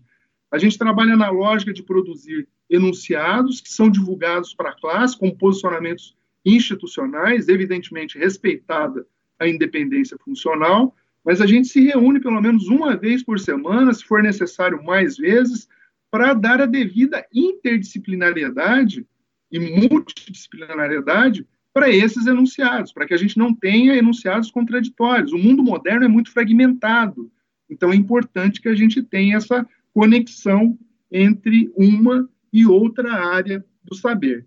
Enfim, somando tudo isso, que eu já falei demais e não estou respirando para que você possa me interromper, né? É, somando tudo isso, eu creio que a gente vai conseguir ter uma atuação resolutiva que é o anseio de todos nós promotores de justiça. Cumprir essa missão tão bela, que a gente tanto ama, que está esculpida lá na Constituição de 88. Perfeito. E apenas como informação, para quem estiver nos acompanhando, o doutor Eduardo comentou sobre os contatos né, de algumas promotorias que estão atendendo por WhatsApp ou por e-mail. Tudo isso está na página do Ministério Público, no www.mpsp.mp.br. Então, aí na sua cidade, você também pode olhar essa lista de contatos e, se precisar, falar com a promotoria da sua região né, a, que, a que for necessária. Eu queria pedir para a doutora Esther comentar um pouco. Ela foi coordenadora, né, ela é coordenadora do grupo de pesquisa responsável pelo sequenciamento genético do coronavírus. E queria que a senhora falasse um pouco sobre como foi feito esse trabalho. Foi super rápido, né? Foram dois dias. E qual a importância disso para as pessoas compreenderem também? Qual a importância desse sequenciamento para o combate, para o enfrentamento da Covid-19? Eu acho que o que é importante, assim, a gente consegue responder se tiver uma continuidade de apoio em todas as áreas. Então, essa resposta foi possível porque a gente estava trabalhando há muito tempo e tinha recebido um recurso razoável para poder fazer pesquisa. E acho que em todas as áreas. Numa epidemia, a gente consegue responder se as áreas estiverem preparadas. Quanto mais gente a gente tiver na vigilância, na área epidemiológica mais fácil a gente tem para responder. Então, assim, esse é, é, é muito específico na, na, na, área que eu trabalho, essa coisa do sequenciamento do vírus, ele pode ajudar. Em breve, acho que a gente vai ter mais dados para mostrar como foi a evolução desse vírus nos últimos dois meses no país. É super importante que se faça, que se mantenha isso.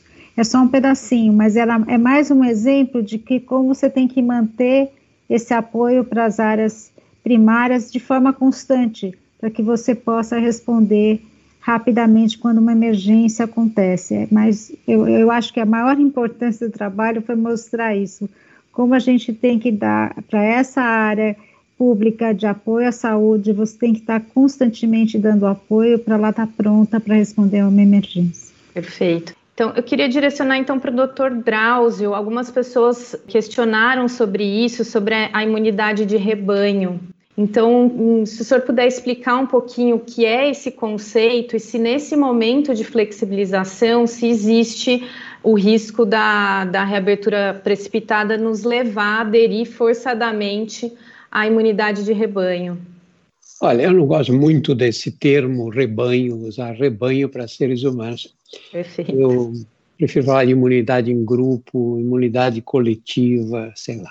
Basicamente, para quem não está familiarizado com o termo, é quando você tem uma infecção, um agente infeccioso, que infecta um grande número de pessoas numa população ou numa comunidade, você, mesmo que você adquira o vírus, você vai conviver com pessoas que já estão imunes, imunizadas em relação a ele por infecções anteriores. E aí esse vírus morre com você. Você consegue passar para mais um, mas esse também não vai conseguir passar para ninguém mais.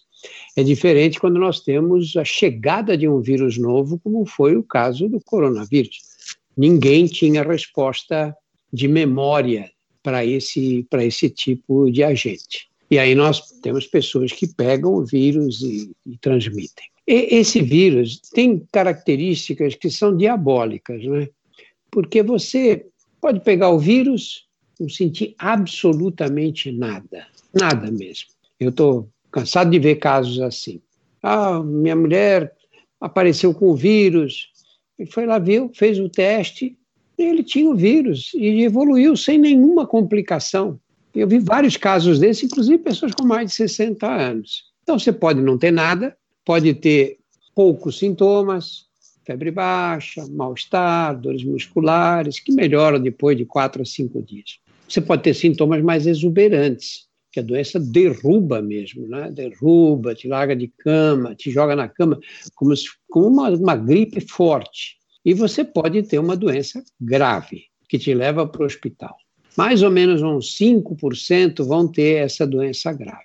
Então, é, é, muito difícil você controlar uma doença desse tipo, porque quem pega pode não ter sintoma nenhum, ele não tem sintoma, mas vai andar por aí espalhando o vírus. Por isso é que a, a ênfase agora é usar a máscara mesmo. É, aguardar essa imunidade de rebanho, essa imunidade de que a, a população inteira adquira o vírus, é um jogo perigoso por que, que é perigoso? Porque os cálculos que eu vou dar são grosseiros, mas mais ou menos eh, correspondem à realidade. 80% das pessoas que pegam o vírus se encaixam naqueles dois primeiros grupos que eu citei.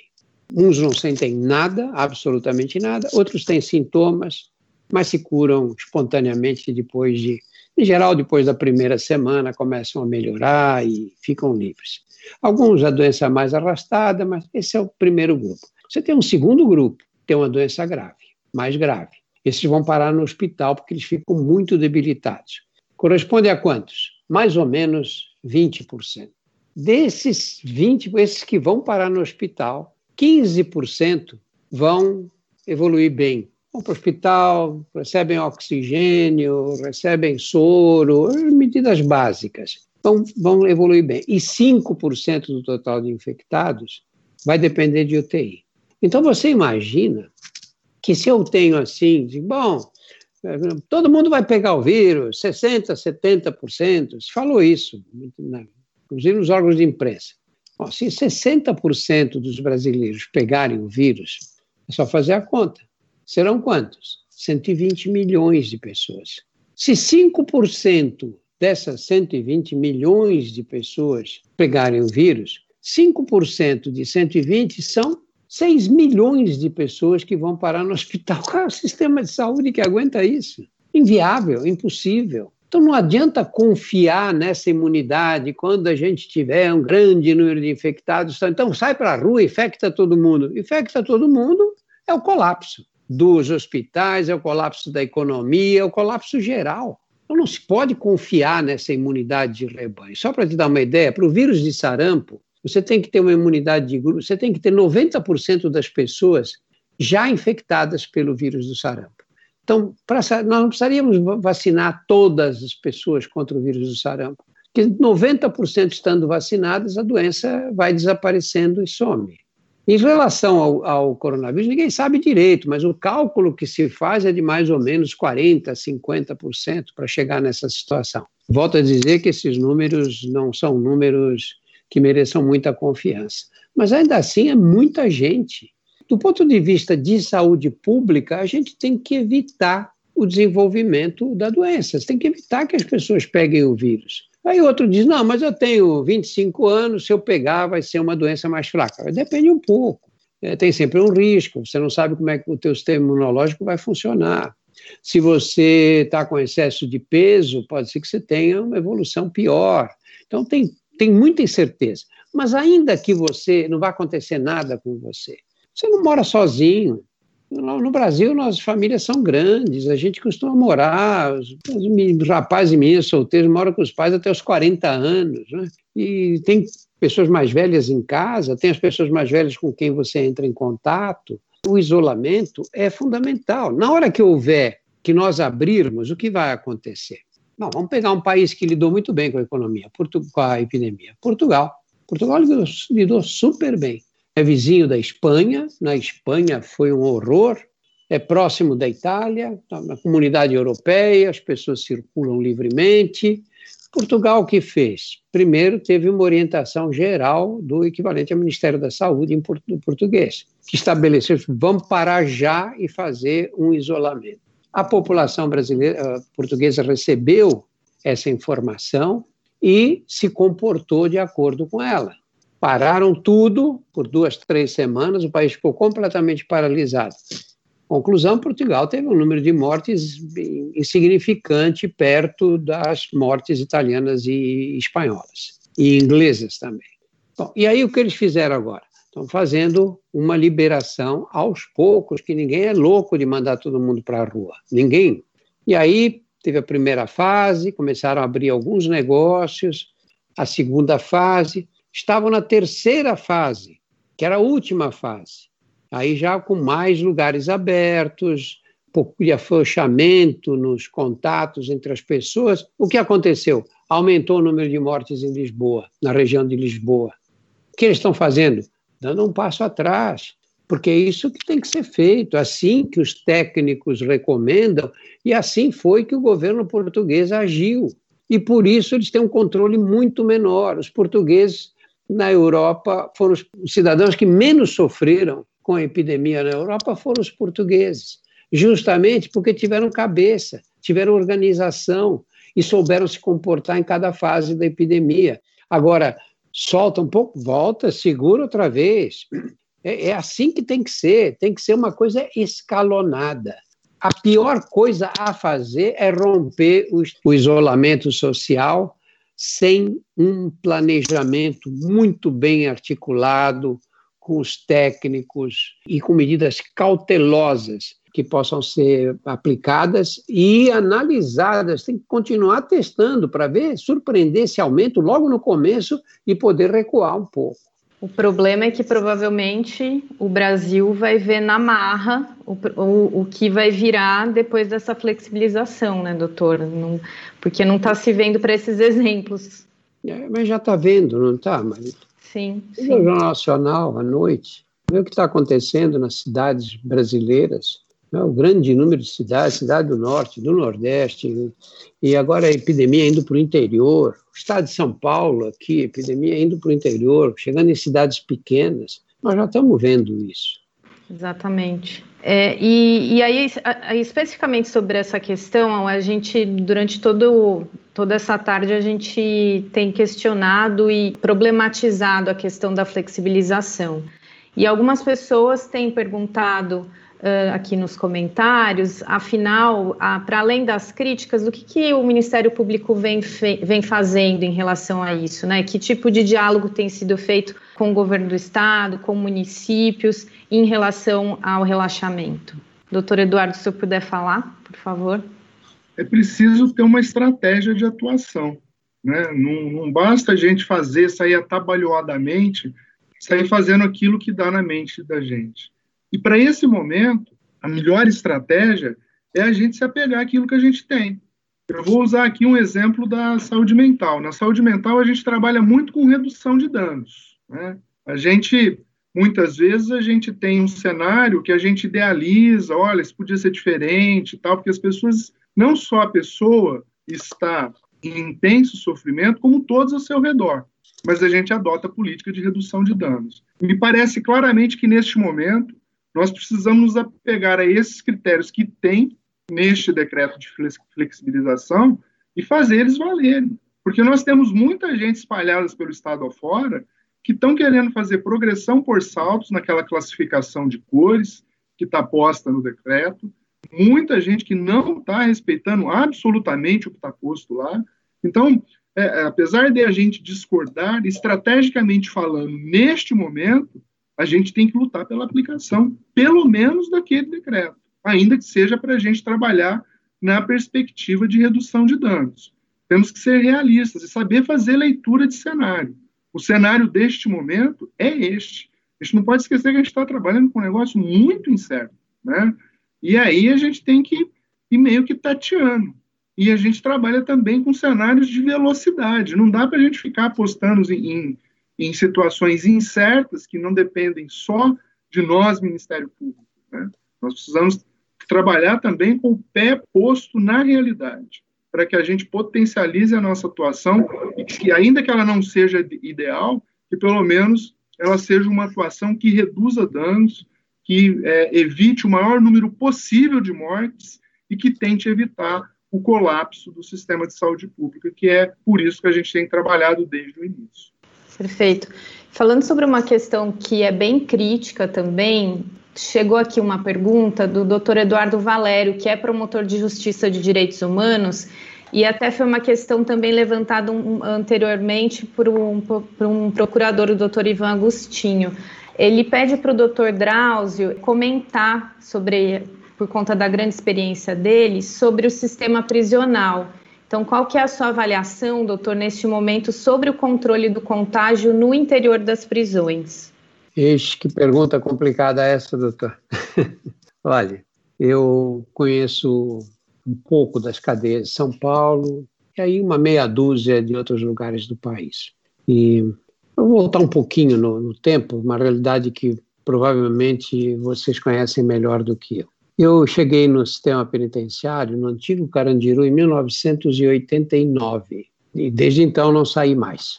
Agora estou completando 31 anos de cadeia. O pessoal, os carcereiros brincam falam, bom, agora está livre, né? Porque 30, mais que 30 anos ninguém cumpre no Brasil. Mas é, então eu acompanhei o que veio acontecendo no sistema prisional, né? E mesmo lendo artigos, é, opiniões de criminalistas, etc. E naquela época, 30 anos atrás, o Brasil tinha uma população carcerária ao redor de 90 mil presos. Hoje, passa de 700 mil. O número é difícil porque todo dia muda, né? sai gente, entra gente. Quer dizer, qual foi o modelo adotado pela sociedade brasileira? Foi o do encarceramento. Né? Você prende, praticou crime, prende. Eu também acho que quem, tem, quem representa perigo para a sociedade tem que ir para a cadeia. Mas nós começamos a aprender, aprendemos muito, né? de lá para cá aumentou quanto? Oito vezes o número de, mais de oito vezes, quase nove, né, oito vezes o número de presos, né? E, no entanto, nós prendemos muito, e mal. Prendemos pessoas que não precisavam estar na cadeia, que poderiam ser é, punidos de uma outra forma, que não envolvesse o encarceramento. Ao contrário aqui, porque a sociedade pensa como? A sociedade fala, bom, se prender todos os bandidos, eu vou poder andar na rua sossegado. E se prender todo mundo que vende droga, eu vou poder, meu filho não vai ser usuário. Esse é o raciocínio simplista que a sociedade faz. O que acontece? É, você tem, um, nós aumentamos oito vezes o número de presos em 30 anos. Melhorou a segurança nas cidades brasileiras? Você não tinha violência em cidades pequenas do interior. Hoje tem violência em todos os lugares. Nenhuma cidade brasileira é segura. O Brasil é um dos mais, países mais violentos do mundo uma conclusão que a gente tem que tirar. Eu sou a favor de pôr bandido na cadeia, lógico, especialmente aqueles que são violentos, mas eu tenho que estar consciente de que o aprisionamento não reduz a violência urbana. Pois em 30 anos eu aumentei oito vezes o número de presos e o país ficou muito mais violento, a conclusão imediata é essa. Né? Não é prendendo que nós vamos resolver o problema da violência. Bom, você, a situação qual é? Você pega uma cela, eu tive num presídio agora há pouco tempo em, oh meu Deus, não vai vir o nome da cidade, é uma cidade da grande, grande Recife, e é com I. Mas enfim, é, a cadeia tem cerca de 800 vagas, teria 800 vagas, e tinha 4 mil e tantos presos. Então, foi um, um pátio, só um colado no outro. Eu quis andar no meio deles, que eu falei com o diretor, o diretor lá é muito respeitado na cadeia pelos presos, e nós saímos, vinha dois presos na frente pedindo licença para poder passar. Ó, oh, doutor, está passando, dá licença, dá licença. Como é que você vai fazer a, a prevenção? É impossível. Nós fizemos através do Todos pela Saúde, que é esse programa que, de técnicos que, que aloca os recursos do, da doação que o Banco Itaú e o Unibanco fizeram de um bilhão. E nós conseguimos fazer uma entrega de três máscaras para cada preso do país inteiro e cinco para cada agente penitenciário. Por quê? Porque pelo menos vocês têm que usar máscara, porque não há condição de você fazer o isolamento. Você pega uma prisão como essa aqui de São Paulo, o Cadeão de Pinheiro, são quatro cadeias, na verdade. É um carandiru aquilo, tem aí seis mil e tantos presos. Onde é que, como é que você faz? Se as celas têm dois, quatro, cinco triliches, cabem 15 presos, são celas grandes. Mas tem, nenhuma tem menos de 30. O resto dorme no chão. Como é que você vai fazer isolamento? Aí você diz, não, então vamos reservar uma cela para isolamento, algumas celas para isolamento desses que têm o vírus. Vamos testar todo mundo. É outra coisa que nós estamos tentando providenciar. Ótimo. Mas e o que, que você faz com aqueles outros presos? Onde você coloca se já está uma situação de superlotação dessa maneira? E essa superlotação é geral. E qual é a implicação? Como as pessoas raciocinam? Não, deixa eles que peguem o vírus, que morram todos. Tudo bem. Se pegasse o vírus e morressem todos e não passasse para ninguém, nós teríamos aí uma solução.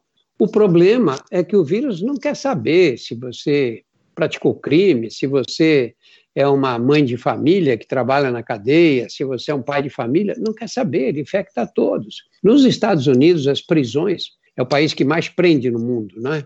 Nos Estados Unidos, as prisões são consideradas hoje a principal fonte de disseminação do coronavírus. Olha a importância que tem. Você, percebe como esses erros que nós praticamos na nossa sociedade acabam tendo repercussões, nós vamos pagar por eles lá na frente. É? Alguém imaginou, ah, vamos pôr na cadeia. Eu lembro ainda na campanha presidencial, tinha um candidato que dizia, ah, se não tiver lugar, nós vamos empilhar. É, tudo bem, empilha. Aí vem um vírus desse, a sociedade inteira corre perigo. E não tem como resolver como resolver, o que teria que ser uma mudança na legislação, tentar, não é fácil, imagino, vocês conhecem isso muito melhor do que eu, mas deve haver um critério para você não deixar, deixar pessoas que não, que não são violentas e que não cometeram crimes violentos de um outro jeito, quer dizer, cumprir um outro tipo de pena que não seja o encarceramento. Só para terminar, o que acontece com um menino de 19, 20 anos que vai parar no Cadeão de Pinheiros? Ou em qualquer outra cadeia desse tipo. Ele chega lá, pega uma, ceia, uma, uma, uma cela lotada de gente, dormindo uma pessoa quase colada na outra. Eles dormem virados, né, para não ficar rosto com rosto, ficam os pés de um na direção do rosto do outro. O homem que diz que não tem medo numa situação dessa é mentiroso. Menino de 18, 19 anos, ele chega ali, o Estado não lhe garante a segurança, não tem condições de garantir num, num espaço superlotado como aquele.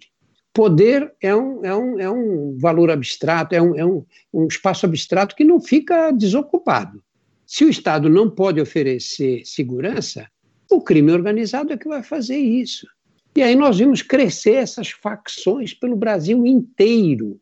É um verdadeiro exército de facções espalhadas por todo o país. Essa é, é, é a consequência. E numa situação como essa, um exército de pessoas que vão se infectar pelo vírus e vão espalhar pela sociedade. É, a verdade é que a gente tem que olhar que talvez na marra para a coletividade, né, doutor, nesse momento, porque o vírus vai chegar em todo mundo e cada vez se alastrar mais dessa forma, né? Não tem como.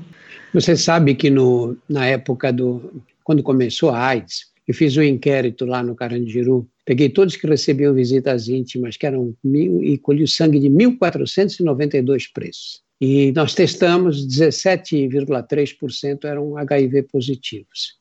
E eu disse, tenho que distribuir preservativo para essas moças que vêm para cá. E foi muito difícil a gente conseguir, porque a posição do, da, da, justiça era dizer, não, imagina, o cara está preso, ainda vamos gastar dinheiro com preservativos. Não, isso é uma irresponsabilidade da sociedade, essas moças vão sair daí infectadas e vão infectar e vão infectar outras pessoas, né? ou vão morrer de uma doença de que e deixar filhos órfãos, né? a gente paga, a, sempre paga a conta das besteiras que a gente fez no passado em matéria de saúde, né? Sim, perfeito. Doutor, é um tema, doutor Drauzio, né? Agora no caso, é porque é um tema que algumas pessoas também questionaram aqui, é só para saber um pouco da expectativa do senhor em relação a alguma vacina. Tem muitas pesquisas que estão acontecendo, muitas notícias rolando, e as pessoas ficam nessa expectativa. O que o senhor pode dizer em relação a isso? Olha, você tem umas doenças contra as quais a gente não conseguiu fabricar vacina, descobrir vacinas ainda. A AIDS é o exemplo típico, né? A AIDS está aí há 40 anos e nós não somos capazes, não fomos capazes até agora de desenvolver uma vacina eficaz. Mas quando você pega o vírus da AIDS, o vírus da AIDS pertence à categoria do, dos, dos retrovírus e nós não sabemos fazer vacina contra retrovírus, quer dizer, não temos tecnologia adequada para obtenção desse tipo de produto. Quando você pega o coronavírus, o coronavírus está aí em contato com a gente, os coronavírus, né? porque eles provocam resfriados na maioria das vezes. E há dois deles só, o SARS e o MERS, é que podem provocar doenças mais graves. E agora esse terceiro, o novo, também, lógico.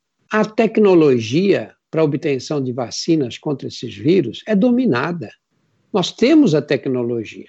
Agora, a partir da tecnologia, você tem que chegar no produto final, que é a vacina. E depois vai ter que provar que essa vacina não faz mal, não cria problemas. E depois vai ter que provar que essa vacina imuniza. Porque senão você dá uma vacina que não imuniza e a pessoa, porque tomou a vacina, acha que não vai pegar o vírus, e sai pela rua, pode pegar o vírus e ter complicações. Não é? E aí você entra numa outra fase. Você provou que a vacina não faz mal, provou que a vacina é barata, se possível em dose única, para evitar que o cara toma a primeira, não toma a segunda, e aí você vai ter que ir para a produção industrial. Quantas doses da vacina vão ser produzidas? Um número enorme. Você diz, ah, bom, 7 bilhões que todo mundo tem que tomar. Não você vai ter que estabelecer um critério. Quem vai tomar a vacina? Vão ser aqueles que têm um maior risco de desenvolver doenças mais graves. Não é isso que a gente faz na gripe. Você toma vacina a quem? As pessoas com mais de 60 anos, quem tem doenças crônicas e tal. Vai ter que ser uma coisa desse tipo. Não, o, o, processo científico pode ser agilizado. Lógico, com dinheiro você agiliza porque põe mais gente trabalhando, mais gente produzindo, mais gente testando, junta mais gente para fazer os estudos o mais rapidamente possível, mas isso tem uma demanda de tempo. Tem uma demanda de tempo. É, por mais rápido que seja, e eu acho que será, nós temos condição de ter uma vacina aí, eh, chegando a uma vacina ainda este ano. E talvez até antes do fim do ano, mas aí tem a fase da produção industrial, que também leva um pouco de tempo, não é? É, o problema é que vamos ser assim máximo de otimismo até outubro, novembro a gente terá uma vacina. Aí vamos produzir e aí vamos imunizar as pessoas. Provavelmente já passou essa fase aguda até o fim do ano, percebe? É, vai ser importante ter a vacina, lógico, porque você não pegou o vírus, eu não peguei, a gente não vai querer pegar depois que o vírus vai ficar aí por um bom tempo, não é? Então, acho que a gente tem que confiar na vacina, ela virá, eu não tenho dúvida disso. O problema é que nesta fase a gente não conta com ela, né? por meses ainda. Né? Sim, por isso a importância do isolamento, né, na medida do possível, apesar desse momento de flexibilização, do uso das máscaras, que muitas pessoas vêm comentando aqui também sobre isso. É, e aí, para a gente finalizar, eu queria também um pouco de uma palavra dos três, né, sobre o que, que a gente espera a partir desse momento. Mais até do que isso, o que, que é possível fazer, tanto do ponto de vista da medicina, quanto do ponto de vista da justiça, e a sociedade o que esperar, já que tem uma flexibilização aí acontecendo, mas também a cada cidadão, o que, que é possível fazer, se é possível ficar em casa, se tem que sair uh, quais são as orientações. Então, um, uma palavra final para esse contexto de, e, e, principalmente São Paulo, né, nesse caso. Doutor Eduardo, pode começar pelo senhor, por favor. O que a gente pode fazer é ficar em casa, nós, promotores de justiça, trabalhar intensamente, né, é, senão para o cenário que a gente entende o ideal para a redução efetiva de danos, dar protagonismo a esses valorosos trabalhadores da saúde, né, cada vez mais, são eles é que vão poder nos tirar desse, desse imbróglio, né, e ter sempre por norte o artigo 3 da Constituição Federal, né, promover o bem de todos e reduzir as desigualdades. É a missão de todo promotor de justiça, esteja ele aonde estiver, né, esteja na comarca mais minúscula do estado de São Paulo, esteja na capital, seja o doutor Mário Sarrupo, que é nosso procurador-geral. É o artigo 3 E para esse artigo 3 a gente precisa também se desarmar, sabe? A gente precisa, é, enquanto povo, né, fazer uma leitura, de, de caminhar mais para a conciliação, para a busca de consensos mínimos emancipadores, né? E aqui, a gente estava aqui conversando nesse meio tempo, lembrei aqui de uma, de uma passagem do, do poeta Pablo Neruda, quando recebeu o Prêmio Nobel da Paz, lá há muito tempo atrás, ele termina o seu discurso da seguinte forma: Só com uma, com uma ardente paciência conquistaremos a esplêndida cidade que dará luz, justiça e dignidade a todos os homens. Assim, a poesia não terá cantado em vão. Então, acho que essa é, coisa linda do Neruda nos dá um caminho, né? enquanto povo. Nós precisamos um pouco mais de paz, desarmar os corações e tentar um caminho de convergência. Não está dando certo esse caminho de confronto que a gente vem trilhando há algum tempo. Muito obrigado, Marília. Muito obrigado, doutor Drauzio. Muito obrigado, Fabiola. Foi um prazer aqui dividir esse evento com vocês. Obrigada, doutor. Doutora Fabiola, por favor. Bom, acho que o Eduardo ele trouxe já um, acho que uma linha de pensamento muito parecida com a minha, né? Eu queria até eh, fazer um apelo, aproveitar esse momento para fazer um apelo um apelo para os prefeitos, apelo para os governadores, um apelo para os nossos chefes de Estado para que entrem nesse consenso. Né? O consenso é o que vai conseguir ajudar a que pessoas se mantenham vivas. E esse consenso não é só fundamental, ele é um norte de garantia da dignidade da pessoa humana. Né? O Dr. Drauzio trouxe aí uma fala muito sensibilizadora sobre a realidade das pessoas encarceradas. Tem muitas pessoas encarceradas também fora das prisões, né? Muitas pessoas com seus pescoços ali sendo pressionados e que tirem é, essas pernas desses pescoços. É esse o nosso apelo e que conte com o Ministério Público para que nós possamos modular esse consenso. Queria aqui agradecer, agradecer ao doutor Mário Sarrubo, pela sua firmeza na condução do Ministério Público de São Paulo, agradecer ao doutor Paulo Sérgio pela sua atuação democrática na condução da Escola Superior do Ministério Público, os seus assessores, a doutora Mirella, que eu chamo de minha anja, agradecer a, Marília, o doutor Drauzio, doutor Drauzio, o senhor é para nós uma enorme inspiração, e eu queria deixar aqui o meu fraterno abraço para todos os profissionais de saúde, todos aqueles que estão na ponta, não só de saúde, para os coveiros, para os varredores de rua, para todos aqueles que muitas vezes são esquecidos e esquecidas também. Lembrando também que temos muitas mulheres transgênero vivendo aí uma enorme, um enorme adoecimento. Então, agradeço demais, viu, Marília? Parabéns pela condução também deixar um abraço para os meus colegas de comitê temático de inclusão, que hoje estamos publicando novos enunciados sobre os benefícios eventuais. Um abraço. Obrigada. Um abraço para o Eduardo. Doutor Drauzio, só para deixar ainda mais, ainda melhor esse final, eu vou passar a pergunta do Giovanni aqui, que ele questiona qual a lição que essa pandemia deixa para o futuro. Eu acho que ela vai deixar várias lições a deixar a primeira lição que não é possível você viver num país com essa desigualdade social. Nós nos habituamos com ela. Ah, o Brasil é assim, o Brasil é desigual, é um dos países mais desiguais do mundo.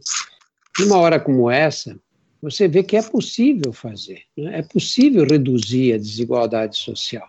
Agora, tem que ser reduzida por causa da necessidade, porque enquanto tiver gente infectada na minha cidade, eu não vou poder andar pela rua tranquilamente, porque eu posso pegar o vírus. Então, essa interdependência existente nas sociedades modernas fica escancarada. Né? Mas é, eu acho que nós temos que entender o que a epidemia está mostrando para nós. Não dá para ser um país desigual assim. Sabe, não dá para uma pessoa ganhar um milhão por mês e outra ganhar 1.200 reais. Não dá. Não dá porque nós vamos pagar preços muito altos. Acho que essa é a primeira lição. Do ponto de vista da saúde, eu acho que o SUS tem que sair maior dessa história toda. Sabe, não, não, você não pode ficar trocando o ministro da Saúde. Tinha que ter uma, uma restrição legal, que eu não sei qual, não entendo nada de direito, mas tinha que haver uma restrição legal para isso, sabe? Seja, qual é o critério? Esse ministro da Saúde é quem? Ah, ele é um deputado, de... mas o que, que ele entende de saúde? Você não pode pegar uma pessoa assim e jogar no Ministério da Saúde, como tem sido feito nos últimos anos todos. Se você não consegue dar continuidade a trabalho nenhum, não consegue definir uma política de saúde, os nossos governantes têm que entender a importância da política de saúde. Eles são incapazes de compreender isso. Tem que ter uma, tem que ter uma política econômica. Um dos problemas do Brasil não é que a política econômica vem mudando, mudando, troca o governo, troca a política econômica, muda duas vezes, três vezes o mesmo governo, dá essa confusão toda. A política de saúde é a mesma coisa, tem que ter uma política, um norte, onde é que nós queremos chegar. Nós temos um, um, SUS nas nossas mãos, que não é pouco, é um dos maiores sistemas do mundo, é o maior sistema de saúde pública do mundo. Nós temos essa preciosidade nas mãos e nós temos que olhar lá para frente, dizer onde é que eu quero que isso chegue, como é que meus netos vão viver nesse país, como é que vai ser os cuidados que eles terão com a saúde, como tem que ser com as populações mais pobres, de que maneira nós temos que, que reduzir essa desigualdade no, no Brasil, o SUS é um sistema de distribuição de renda importantíssimo e, e, ele tem que ser usado com sabedoria, porque os recursos são limitados. Eu acho que nós vamos sair dessa situação com uma chance maior de entendermos melhor o que é o Brasil e de que maneira o Brasil deve caminhar nos próximos anos. Perfeito, obrigada, doutor. Muito obrigada, doutora Fabiola, doutor Eduardo, doutor Drauzio, doutor Esther, que teve que sair, é, a todas as pessoas que nos acompanharam. Esse vídeo continua no YouTube, uh, então, para quem não pôde assistir completo, pode assistir depois, envia também para os amigos. Obrigada pelos comentários e a gente se encontra agora no próximo momento, talvez no próximo webinar. Muito obrigada, boa tarde a todos, um bom final de semana.